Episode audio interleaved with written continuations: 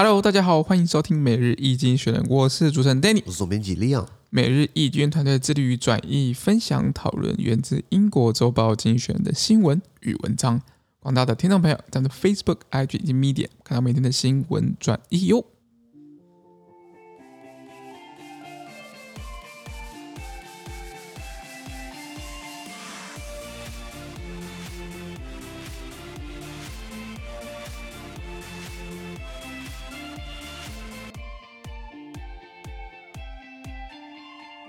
今天我们看到从精选截出来新闻，我们看到的是一月七号礼拜五的新闻，而这件新闻呢，传送在每日精选的 Facebook、IG 以及 Medium 第七百零六 po 里面哦。我们看到这个新闻是法国的隐私监管机构杠上了这个 Google 跟 Facebook。是的，法国这个叫做 CNIL，呃，什么意思呢？啊，La Commission Nationale de l'Informatique et de Liberté。我们都会讲法文，就要炫一下，炫一下。呃，这个 CNIL 呢，它杠上了 Google 跟 Facebook，原文是这样子啊。France privacy watchdog fined Google and Facebook for making it too difficult to reject cookies, uh, uh, snippets of code designed to track users on the internet. The CNIL demanded that the search engine pay 150 million euro, that's 169 million US dollar, while the social media network was hit with a charge of 60 million uh, euro. The tech giants have three months to pay and must also simplify their privacy options. OK，我说法国监管机构 CNIL 呢，它对 Google 跟 Facebook 开了这个罚款，因为这个 Google 跟 Facebook 呢，他们将这个 cookie cookie 就是常常你要按同意嘛，它是 cookie 是来追踪这个网络互联网的用户们，它的这个代码片段，就知道说你在哪里啊，然后可以推做什么事情啊，做事情啊，推广告给你，对不对？所以这个有隐私权的问题啦。那欧盟的隐私权应该是作为全球最先进的，我觉得啦，尤其是线上的部分。那因为 Google 跟 Facebook 呢，它把 Cookie 变得难以拒绝，也就是说，如果你不不同意 Cookie，对不对？然后网上就跳掉了，就就看不到，你知道吗？这很流氓的做法了。所以法国的 CNIL 呢，它要求搜寻引擎 Google 呢要支付一点五亿欧元，像是差不多五十亿台币吧，是，或是一点六九亿美元啦。然后另外一个 Facebook 呢，它需要这个被付六千万欧元的费用。对，好，那这个科技巨头们呢，就是 Google 和 Facebook 呢，他们有三个月的时间付款，必须还要同时简化他们的隐私这个。设定的这个选项，因为你看这个设定其实这很复杂，你知道吗？呃，它好像通常是什么允允许、必要或者是同意哈什么的之类的之类的，就是很多双重否定，就是说你是否不同意？呃，我们不将这个，那到底是我说，到底要还是不要？你是否不同意？我们不将这个发给你不想要看到的人，就到底是怎样？这这这是很很很三四重否定，到时候你就搞混了，你知道吗？就是很贱。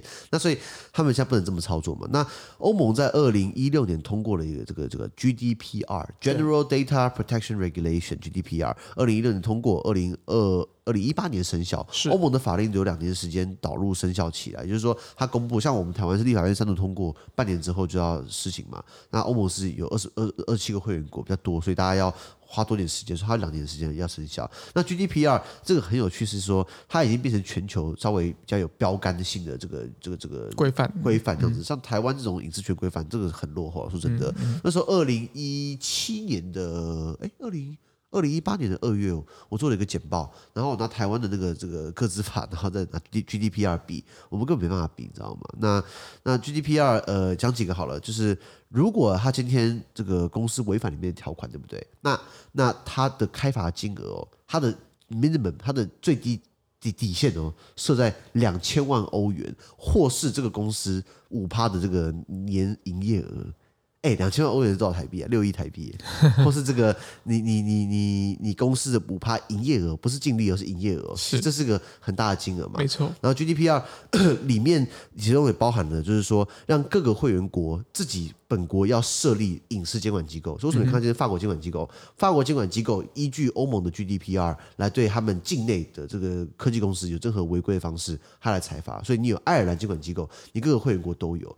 那差别就在于说，各个会员国的政府要如何去硬推，如何去实施。没错，像爱尔兰，我听说就稍微比较被动一点，就是啊，我们虽然也根据欧盟的法规 GDPR，我们也成立了这个隐私监管机构，那他到底要不要调查？要不要不要禁止调查？这是另外一回事啊。所以 GDPR 被诟病的一部分。GDPR 是少数哦，它的前文，它的前文已经盖过于本文的长度，本法的长度。前文就是讲白话，就一堆弹书嘛，目的就是一堆目的弹书或者一堆说明解释啊。说为什么会说明解释弹书等等的介介简介会多于自己本文？一个法律本文，这其实是个是个很不健康。GDPR 一共九十九条，我全部看完了，我觉得哎很有趣，是因为。GDPR 当初雷声大雨点小，在这个五 G 时代，资讯科技发达的时候，对科技公司来说，你越限制它，是不是它越不好发展？对，所以 GDPR 也是一个被大力游说的，所以它本来好像本文最一开始我听说了，这这个这个这个不可考了，有人告诉我它的本文本来有三百多条，后来。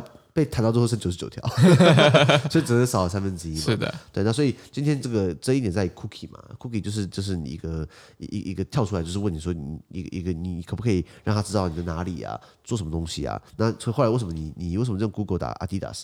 然后你其他东西，其他东西跳出来就是 Adidas，嗯，因为其他其他你看其他网页的时候，发现 Adidas 的广告在你旁边。对对对，哎，Google 它等于是知道了你有这种喜好，知道吗？所以对欧盟来说，你这是你的隐私部分，它不可以给你这个拿掉。是，可是呢，像 Google 或 Facebook 这种大公司，对不对？他们在欧洲那边不不敢乱来，他们在欧洲那边对不对？就就是很乖很乖。到台湾来的话，就变台湾模式了。台湾政府不管他们，他们乱推，你知道吗？在台湾，你在搜寻什么东西，你都很容易被串在一起。像我的 Facebook 上跳出来一些什么什么什么跑车啦，然后什么 重重机啦、重机啦，然后然后这个这个啊，当然一些新闻媒体的东西，像经济学人啊、纽约时报等等跳出来，因为我的搜寻习惯这东西嘛。哎，不是说我有跑车，是我喜欢看跑车，因为买不起来。是，呃，我喜欢看重机，买不起来。那所以所以，可是我我不想一直有重机，像我的这个这个这个这个呃这个这个这个这个 Instagram，还有这个其他的这个社社群媒体都会跳。阿迪达斯啊，或者是跑车出来，我就很烦。我只是搜寻一下下，就他就觉得我喜欢的东西，一直这样提醒我，那就是我的隐私权被曝光了。是这个在欧洲是不允许的。是的，是的。好，那我们看到下一则新闻，下一个在哈萨克、哦，当俄罗斯来敲门，呃，当当什么什么来敲门？敲门哎，对对，大家可以来敲我们的门。大家如果看文案的话，对不对？我们办一个活动叫做这个语言交换，来语言交换的这个夜晚嘛。对对，派对 Language Exchange Party。呃，在一月二十二号礼拜六那天虽然要要上班。但是呢，上完班隔天不用上班嘛？上了下班之后来来放松一下，来喝喝个饮料啊，认识一下，做语言交换啊，聊中文、台语、英文、法文、西班牙文、德文、荷兰文都可以，都可以，都可以。然后这个，因为这是我们过年前农历过年前最后一个活动了，对，等于之后就过年了嘛，所以大家来参加，记得名额有限哦。对，好，今天看到的是，当哈萨克里面有俄罗斯来敲门，是的，绝对不是好事情。因为是这样子啊，Dozens of protesters and thirteen police officers have reportedly been killed.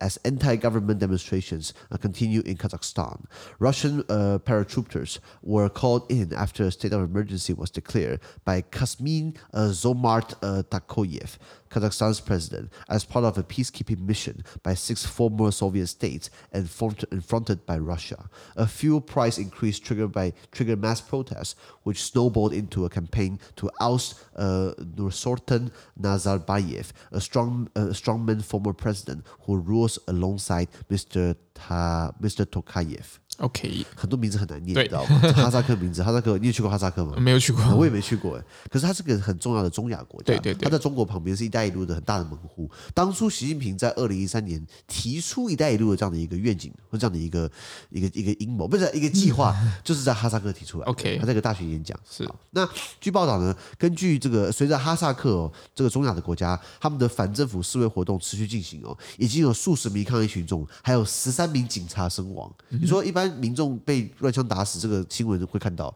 警察还有十三个死亡，这蛮奇怪的，闹得蛮大的，你知道吗？要么警察设备很弱嘛，要不然就哈萨克民众很猛嘛。是的。那在哈萨克呢，他的总统叫做这个 Kasmir Zomart 呃 Tokayev 呢，他宣布进入紧急状态。然后结果呢，俄罗斯的伞兵部队被调被被调过来，你 自己没有你自己没有军队吗？调俄罗斯干嘛？蛮奇怪的，而且是伞兵部队哦，伞兵算是特种兵吧。那今天派特派特种部队过来，那帮你镇就是镇压不是吗？帮你维稳嘛。那那俄罗斯为什么调过来呢？俄罗斯说，在在俄罗斯呃这前以前有苏联国家嘛，以前有这个比如说吉尔吉斯坦啊、哈萨克啊、库里斯坦啊，这这这几个苏联国家呢，俄罗斯在他们这国家干嘛？在做这个维和任务的一部分。这么刚好就是去维和，还是去当威权的这个打手嘛？是，就俄罗斯去等于是帮忙维和嘛。那那那为什么会有抗争？是因为燃油价格上涨。国际原油价格越来越贵嘛？是，燃油价格上涨呢，引发了大规模的抗议示威，而这些抗议活动呢，如雪球般滚来。那为什么呢？是因为大家不满，就是现在的这个总统叫做这个，想他想要推翻总统叫做 Kasmin Zomart 呃 Tokayev，想要推翻他，以及推翻跟他一起并肩统治的前总统，还有哈萨克政治强人这个 Nursultan Nazarbayev。是，也就是说，Nursultan Nazarbayev 本来已经。已经管哈萨克管了很多年了。他卸任了，给他自己的亲信 卡西呃呃卡西姆呃 Zomart Tokayev，大家想把他们两个推翻。对，后来我看台湾最新的新闻讲说，其实是总理总理在后面策动，策动民众把这两个烂咖，而且把这两个。前总统跟现任总统把他们赶掉，后来前总统前总统跟跟现任总统对不对？把俄罗斯调用过来。嗯、前总统呢，他跟跟习近平的麻吉，现任总统跟俄罗斯的麻吉。那两个都有麻吉，那你跟谁麻吉？没有啊，完蛋了。你只有群众嘛，对不对？那到时候到到到到到底谁要卷盖卷铺盖回家嘛？是，是，应该很明显吧？是的。哈萨克人口不多啦，一千八百多万。是，可是它的地理位置很重要，它刚好卡在了这个中中中国的这个。这西西区门户计划，哈萨克就直接可以连到旁边，连到就是到俄罗斯去。然后像“一带一路”的火车会经过这个这个哈萨克。“一带一路”的计划里面，呃，哈萨克是单一一个最多“一带一路”计划的国家。OK，像像大家知道寮国，寮国不是刚跟中国“一带一路”盖了这个铁路嘛，高铁嘛，从中国的云那个云南省的省会昆明，昆明到这个寮国的首都永珍，永珍有个铁路。然后“一带一路”还在。中巴、中国巴基斯坦经济走廊嘛，等等的，或是一带一路在斯里兰卡，可能他们是一个国家，可能有一两个 project。可是，一带一路在哈萨克有超多 project 好有十几个 project 同时进行。那主要是跟铁路有关，是因为要开过去的话，这样子。那我还知道第二个就是这个中国不是很多比特币挖矿嘛，对，很耗电嘛，对不对？中国政府不让他们挖矿，他们就搬到哈萨克去。哈萨克政府鼓励他们来挖矿，他们怎么讲？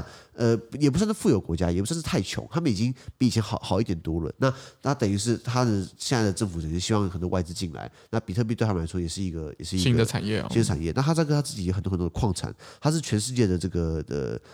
中以中亚地区来说，中亚地区的所有经济体哦，它占六成。哦、旁边的什么什么吉尔吉斯坦啊，呃，土库尔曼啊，乌兹别克啦，那都是小老弟啦，嗯、不太行啊，不不太行啊。那他他们也他们有很多石油，他在很多石油，很多天然气，还有很多的丰富矿产。所以中国需要它的 location，中国需要它的这个石油、它的天然气，还有它的矿产。是的，他们的矿产就直接输到中国去。对，比如稀土，稀土呃 real earth，稀土它是拿来做很多这个面板的这个素材的这个材料。那稀土并不是说它很稀有，是它开采的方式很麻烦，它加工的方式也很麻烦，所以它出来的这个量呢很稀有，可是它可以出来。它并不是说哦采完就没了。像像全世界有些有一些元素，比如说铀。有一些在元素周期表，那个门德列夫的这个周期表，有一些元素基本上是很稀有，可能全整个地球大概只有几公克而已。可是稀土是可以有很。可以可以有的，它并不会会会会枯竭，可是它很麻烦。那哈萨克就给中国提供了，还有非洲提供很多这样的就是稀土这样子，嗯、所以对对哈萨克来说，中国也很重要。是，那对中国来说，哈萨克也很重要。那对俄罗斯来说，哎，大家都很重要。所以他今天去帮他们维和，是派了这个这个这个伞兵伞兵过去，你知道吗？好的，那我们看到下一则新闻，那个是美国的贸易逆差久高不下。记不记得川普以前说这个？We cannot allow China to rape our economy。我们不可以让中国强暴我们的经济。是的，这什么词啊？强暴我们的经济，强暴的概念对我来说是很很很很不好不好的一个字眼。对对对对，呃，反正川普你懂意思吗？那他意思就是说，呃，很多国家跟美国做生意，赚美国的钱。那美国这个这个美国。一直把货往美国送，然后呢，等于是赚美元。可是美国往他们国家送的时候就比较少，比较少，贸易逆差了，就是吃美国豆腐嘛。然后川普就是这样不答应，所以说什么川普就就是要谈很多贸易协议，就是对美国有利的。呃，要 make America great 啊，或或不是 make America great again，要不然就是 America first。First。好，那今天这个这这个这这个贸易逆差呢，就是川普他打说就是要要公要更公平。可是这样看起来好像并没有稍微好好转，也是也就是说美国还是跟全世界买很多东西，全世界还赚很多美国的钱。对对，所以这这是结构性因素了。因为是这样子啊，America's trade deficit hit 80 billion US dollar in November, close to September's record of 81 billion US dollar. Demand for cars, industrial supplies, and consumer goods such as toys and games during the holiday season boosted imports. Signs that supply chain bottlenecks are easing help also also helped. The trade deficit has grown nearly 30% year on year since November 2020. OK，他说美国去年十一月的贸易赤字哦，达到了八百亿美元。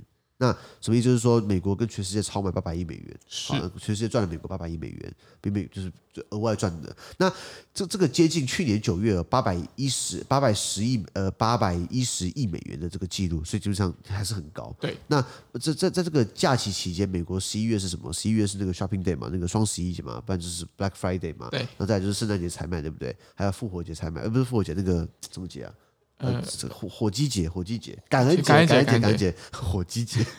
这节日大家都要送礼物嘛，对所以节假日对于汽车啊、工业用品啊、玩具还有游戏这些消费性商品呢的需求竞争。激增等于增加了进口，对，那供应链的瓶颈呢，正在缓解的迹象也有所影响，因为之前供应链可能很吃紧，因为中国不是断电嘛，全球是全球油价高涨嘛，全球物流不是中断嘛，对不对？所以这东西让供应链卡住了，现在供应链慢慢缓解，什么意思？我们可以做更多活，我们可以更多出口了，没错，所以这些东西也会有影响。那自从二零二零年去年十一月呃前年的十一月以来呢，贸易逆差呢同比增长百分之三十，嗯，所以所以也就是说，川普一直想要说全世界跟美国。美国转过来应该跟赚全世界的钱，而不是全世界赚美国的钱。所以川普在这边喊 USA USA，现在喊半天好像没什么用。是啊，拜登拜登上来，拜登其实也没有把川普定下来那些税额把它拿掉，拿掉。嗯，尤其是跟中国，拜登跟欧洲稍微和缓一些，但是也没有到百分之百完全和缓。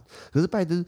跟跟中国的那个贸易税，那那个那个贸易账，那那定出定出来的那个进口税额还是存在的。拜登觉得说，反正都有人扮黑脸了，接下来如果大家跟我示好的话，你跟我输成的话，我可能就好对你好一点，可以考虑。我当时是个筹码，对不对？对。可是这东西还在，可是为什么美国还是有这么多贸易赤字？那就是美国的市场大家想要进去，因为美国人。平均来说是比较富有的，那再就是说，美国也没那么多东西可以输出，呃，有军火啦，军火，军火输出，你随时都要嘛。对对对，我讲车子好了，就像我我们聊过嘛，特斯拉的组装品质或者美国车组装品质，我我个人不是很满意嘛。今天你有一样的钱，你要买美国通用汽车，还是你要买你还是你要买 BMW？当然 BMW。对对对，因为德国汽车应该很没什么话说嘛，所以美国它对军火军火赚钱，它怎么赚钱的？嗯，生计吗？我不知道，药吧，对不对？Yeah, 然后半导体的那些设备吧。对，半导体你讲说设备，嗯嗯、半导体的成品我们比较好，可是设备的话可能要从那边买，对不对？对对对。可是也就是说，美国它并没有很，就是像德国。可以卖那么多汽车，美国车就不好卖嘛？对，一样钱大家会买欧洲车，不会买美国车嘛？你终究是要开欧洲车的，不如一开始就开。对，这个这个这个 slogan 不错。那这个可以换成什么？你知道吗？你终究是要读经济学人，为什么不一开始就听？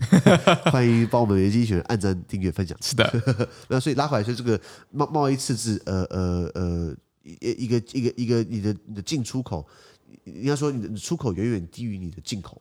那等于说你钱是卖给人，就是钱给人家赚走嘛，这是他们不想看到的。那久而久之，这不是一个一个健康的生态。不过我有有有一个美国客户跟我讲说什么？哎，为什么我美国人喊美国第一，你们都有意见？你你台湾人不台湾第一嘛？中国第一啊！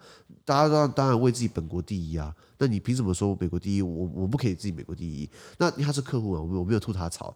我这样想，就美国人卡全世界的油，你把全世界的货币跟你绑在一起，然后然后然后你美国说什么，我们就我们好像都要照你的言听计从。对，言听计从。然后然后你又当世界警察，然后你又那么多特权，你多负点责任嘛，对不对？对啊，反正就这样子。那个他觉得说什么不行啊，不行，你你这个是你你们需要我美军支持啊，你们现在是是是你们要应该付我们钱，你知道吗？不 那什么本末倒置。不，anyway。他当世界警察，他本来就要有成本啊，嗯、有成本嘛。他本来就是你想你想要当老大，你本来就是要有时候老大啊，往往只是空，往往只是空架子啊。每天演一真哦，几百人、几百个国家的吃喝拉撒等着他伺候。对，这到他嘴里能有几口的？也是到他百姓的嘴里能有能有几口的？是的，百姓不知道嘛。可是美国政府基本上全世界应该是也不敢说言听计从了，应该多数国家还是还是蛮支持他的。当然，当然，当然，那多负点责任，我觉得是也是应该的。应该的。可是对百姓的成绩来说，可能就是哎。可能就可能就不对嘛。对，那所以尤其是他跟中国的贸易赤字哦，还持续扩大，比川普时间比川普时期还更加扩大。有些人讨论过，经济学人讨论过，就说：“哎呀，现在不是新冷战吗？”我觉得这不是新冷战，冷战旧冷战是美国对苏联嘛。可是美国跟苏联这是是两个阵营哦。苏联跟他的卫星国自己有一套体制，他们美美苏两边之间的贸易基本上没那么多。没有没那么多直接贸易，因为可能苏联自己跟波兰啊、斯洛伐克、捷克啊，他自己卫星国之间有他自己的贸易系统。美国他跟他自己的西欧阵营有他的贸易系统，贸易系统两边其实是没有直接的，没有那么多直接直接的关系。但是呢，现在美中的所谓的新冷战好了，美中之间的贸易的这个这个这个量是很大的，非常大，全球化加剧了双方的这个这个往来。过去美苏开战的话，其实不会影响到，会影响到经济，可是不会影响到对方的经济那么多，就是那么直接性的。如果今天美中开战了，两边经济全部垮台了，因为两边是多少贸易，而且贸易的赤字还是持续增加，是，对对，这这个这个这个这个量是大，而且不不是大，是很大。那那这样听起来。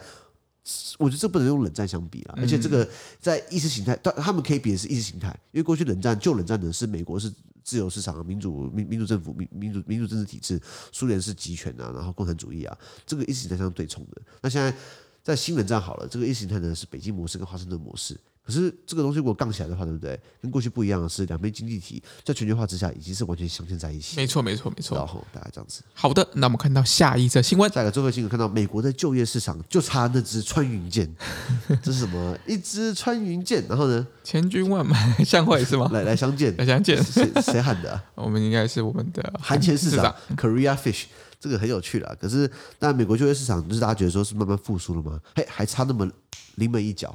因为是这样子啊，The hunting is happy for job seekers in America. Forecasters expect figures released on Friday will show that about 400,000 people joined payrolls in December. That will add to evidence that the labor market has recovered remarkably quickly from its uh, nadir earlier in the pandemic. The rapid spread of the Omicron variant of COVID-19 will probably tighten the market further. People already working will continue doing so, but the hesitant may stay on the sidelines. Uh, that, that is a headache for business hoping to get back to full staffing. It also poses a, co- a conundrum for the Federal Reserve, which has vowed in vowed not to raise interest rates before the economy returns to maximum employment. But even with millions of people choosing to stay at home, the unemployment rate is projected to fall below 4% in 2022. That could push the Fed to act as soon as March. OK，他说，对美国的求职求职者们来说呢，他们很快乐的在找工作。为什么？因为薪资调涨嘛，大家大家缺工嘛，所以为什么麦当劳好了？麦当劳美国麦当劳他们等于是大规模的加薪，呃，希望大家可以回来工作。是。那 预测人士呢，他们在礼拜五，今天一月十七号，一一月七号礼拜五呢，他们公布的这个数据预这个预预预期哦，去年十一月呢，有差不多四十万人加入了薪资名单，就找到新工作了。那这个将显示劳动力市场已经从疫情早期的谷底呢。恢复成良好的这个这个这个成绩的这样的一个证据了。那如果大家我后来滑到这个美国白宫的 Instagram，对啊，Instagram，他就说哦，拜登是美国所有总统以来这个创造更最多就业机会的。我觉得这个数字很唬烂。我我我我没有说拜登，我没有不喜欢拜登，我只要说他们就是在玩玩玩文字游戏。因为疫情，多少人失去工作，然后突然多少人又回来工作，他把这个算成了他的政绩，政绩，甚至说哦，因为我拜登总统对不对？所以我创造多少就业机会。那、啊、你们想看，你因为疫情多少人失业啊？因为疫情关疫情确实疫情发生疫情的时候，拜登当总统对不对？他没有好一开始没有控管的、啊。对，呃，所以但拜但拜川普也有错。我觉得拜登也有错了，那可是拜登他就是，如果大家上 White House 美国的白宫的 Instagram，他有一个表格，就是美国历任总统哦，从雷根啊到老布希的，然后到克林顿啊，克林顿之后是这个这个小布希啊，奥巴马啊，川普啊，然后到他一排，对不对？哦，他数字超高的，他创造了无限可能、无限多的就业机会。拜托老兄，多少人因为在这时候失业，是重新回来找工作不算，你知道吗？对，好，美女拉回来。那所以呃呃，但是至少美国现在的劳动力市场慢慢有在复苏了，从之前疫情谷底慢慢的回来了。那新冠病毒这个 Omicron 变种变种毒株呢，它的快速传播呢，可能进一步的干嘛？紧缩市场，因为已经在工作的人可能会继续工作，但是犹豫不决的人呢，可能会保持观望。什么意思啊？我还是我还我还早，对不对？那可能就我还是不去好了，我还是在家工作好了。是的。那这个对希望恢复满员上班的企业来说是一个头痛的问题，因为对企业主来说，经济学也其实做过一个问卷调查，其实很多企业主，多数企业主希望办公室里面有员工。希望大家觉得说大家来上班，哎，我付你们薪水，你们大家都都都看不到，都看不到，对不到你们。反倒是员工希望在家上班，这是一个经济学做一个一个一个民调调查发现哦，在美国啦，呃，员工们大概希望一个礼拜工作五天，对不对？大概三天在家里，两天办公室。然后对企业主来说是希望一天在家里，四天在办公室，这个论认知落差其实还算蛮大的。是的，对。那对对企业来说，就是希望有人回来嘛。比如说像之前那个美国的摩根大通银行 （J.P. Morgan Chase），他说什么？他说既然员工可以上餐厅吃饭，那应该可以可以来上班的。然后他说不管你们打疫苗，都都就是你全部给我打疫苗，全部过来上班。是，大概是这样子。那。那这个也给美国联总会哦带来一个难题了，因为联总会哦他已经誓言，他已经说什么？说我们这个经济在恢复到最大就业率之前呢，它不会升息。那现在看起来呢，呃，可是还是有好几百万人待在家里，也就是说，这个恢复到这个最最最大就业率，可能还还要很长一段时间。是的，那你就不升息了吗？那不升息的话，对不对？那就会会会会通膨哎。通膨会会越来越加剧嘛。没错。所以预计到了这个二零二二年，就今年的这个失业率可能下降到百分之四趴以下，哦、这算是一个美国很难见、很难难得可见的。台湾我们这边很怕看到失业率很高。对。那你看台湾失业率四五趴，大家快吓死了。那问题是，你知道欧洲法国失业率十趴，南 非失业率三三三十几趴，南非青年失业率五十趴。所以所以那那太可怕。但是看这很多西方国家失业率很高，因为对他们来说失业的话还好啊，休息一下。对我们这边可能失业之后啊不行不行、哦、不行不行，而且台湾的失业保障其实也很差。台湾的失业保障，你只有被企业呃呃开除了之前、嗯、非自愿离职，你才能申请失业补助。那那那如果今天企业把我离职了，然后又又刁难我，那你当然你可以走程序，走程序很麻烦嘛，那程序会会得罪所有人嘛，所以等于是间接的政府不让你领失业补助。那对欧洲来说，他可以我我我做工作我不喜欢，我不想要这工作，OK，我换嘛。那我我转换的话，我需要一段时间要找嘛，我可以领失业补助，OK OK。所以在比利时来说，失业补助的秦岭算是。没有什么刁难，就比较宽松。照他们的照他们的标准来看，嗯、我觉得台湾的失业补助请领是很刁难的，嗯、我觉得啦，而且还还还还是投保薪资的六成而已嘛，嗯、还不全给，还只是给六个月嘛。那如果今天第七个月你还没有工作的话，你怎么办？吃自己哦，嗯，可能就吃自己，就当游民嘛。对，那只是我觉得，我觉得以这方面来说，以劳权保护，我们还是落后国家。是是是。Anyway，那所以呃呃，预计今年的美国二零二二年的失业率会掉到四趴以下了。那这个也敦实的这个促使美国联准会有最快有可能在今年三月份就会采取行动。什么行动呢？会升息。那美国政府，呃，美国联总会好了，他为了要把现金溢注到市场里面，他有一直在收买，他一直在买这个债券嘛。对，他可能我记得好像是一个月不是买九十亿美元债券嘛，嗯，没错，很大量嘛。他到了今年一月开始不买了，什么意思？我开始收手了。然后再来就是，如果升息的话，是不是可以可以把抑制通膨？那如果升息的话，大家怕就是说啊，钱紧缩了，是不是又复苏中断了？没错。那升息的话，很多东西牵一发动全身哦。因为升息还有什么问题？如果它升息的话，表示政府欠的债，它的缴的利率也变跟着变高了。没错，没错，没错。所以不是说哦，经济我们挖这个东西补的东西就结束了，没那么简单。因为你还有其他层面你要考量。它现在升息了，美国政府还欠了很多国债，欠很多外债，外债是不是跟着也往上升了？当然，当然。这东西是央行行长不好干，你知道吗？很难干，很很难干，很难干。那所以呃呃，他本来说。好，在我们发我我们恢复到最大就业率之前，对不对？我们不会升息哦。现在看起来，这个这个保证哦，有一点动摇了。嗯哼。呃，跟大家补充一下，如果大家上经济学人的 Economist 的网站呢，它每一期的这个这个每一期的这个报纸，很多人讲杂志，我我再讲一下，它其实它很像个杂志，可是它不是杂志，它是一个杂志形式。的这个报纸 newspaper，它每一期面的后面的倒数第二三个区块，会有叫做会有叫做这个 economic and financial indicators 经济跟财经指标，它会讲说全世界四十二个四十几个经济体呢，台湾在里面，台湾是个经济体哦，它会每个经济体的这些数据 GDP 啊、消费者物价指数啊、失业率等等的。那像美国这个礼拜我还查一下，美国的 GDP 在第三季，在二零二一年的第三季呢是四点九趴哦哦，这个可能会超过中国。对，在美国的这个消费者物价指数呢也上涨了六点六点八趴。美国的失业率呢在二零二一年的十一月只有四点二趴，这是一个很难得可见的。以西方国家来说，因为一样嘛，大家缺工嘛，所以。重赏之下必有勇夫嘛。如果今天我在麦当劳这边翻汉堡，一条时薪是十二块美金，如果今天变十八块，哎呦，其实增加百分之五十，哎，赶快去啊，就赶就赶快去了嘛。而且在美国，如果你薪资定好之后，你很难去做调整，你知道吗？当然可以可以调，只是要走程序嘛。因为我讲过了，劳权保护我们这边算是很弱很弱很弱的。好，那所以呃，那那同一个时间点好了，刚刚讲到美国 GDP 在二零二一年第三季是四点九趴，对，美国的消费者物价指数呢，在同个时间是六点八趴，失业率是四点二趴。好，看台湾，台湾的数字呢，我现在啊看到了，台湾台湾上在二零二一年的第三季呢，GDP 成长是三点七趴，是比美国少。然后再来我们的这个消费者物价指数呢，上涨二点八趴，也还可以接受，比美国少。嗯、然后我们的失业率三点七趴，OK，所以。失业率怎么讲？呃，我觉得失业率太高，大家大家不用太过度紧张。那如果同时你看南非好了，呃，南非失业率哦 三十三十四点九趴，整个国家有三分之一的人没有工作。是。然后如果你把设定年龄区段的话，南非的失业率青年失业率哦，在在本国内哦百分之五十以上。很多南非的人都跑到海外去工作，是啊，在台湾教英文啊，去澳洲。很多南非人喜欢去澳洲，因为澳洲第一个也是南半球，气候很相像，但是澳洲 安全多了，然后国家富有多了。是啊，那差别在于就是就是就是贵嘛，澳澳洲很贵，澳洲生活很贵这样子。好，所以拉回来讲，美国的劳动力市场现在就是呃，那刚刚提到几个面向嘛，就是说今天大家愿不愿意回去工作，再回去工作的话，对不对？那到到什么样的程度呢？你的美国的联总会，你才会采取要不要升息的行，要不要升息的这个这个作为，嗯、这个决定，因为这个决定或这个作为呢，已经吵了半年了，就是他怎么做会影响到后续的这个复苏。那现在复苏好像就因为欧美孔进来来干嘛？来搅屎棍。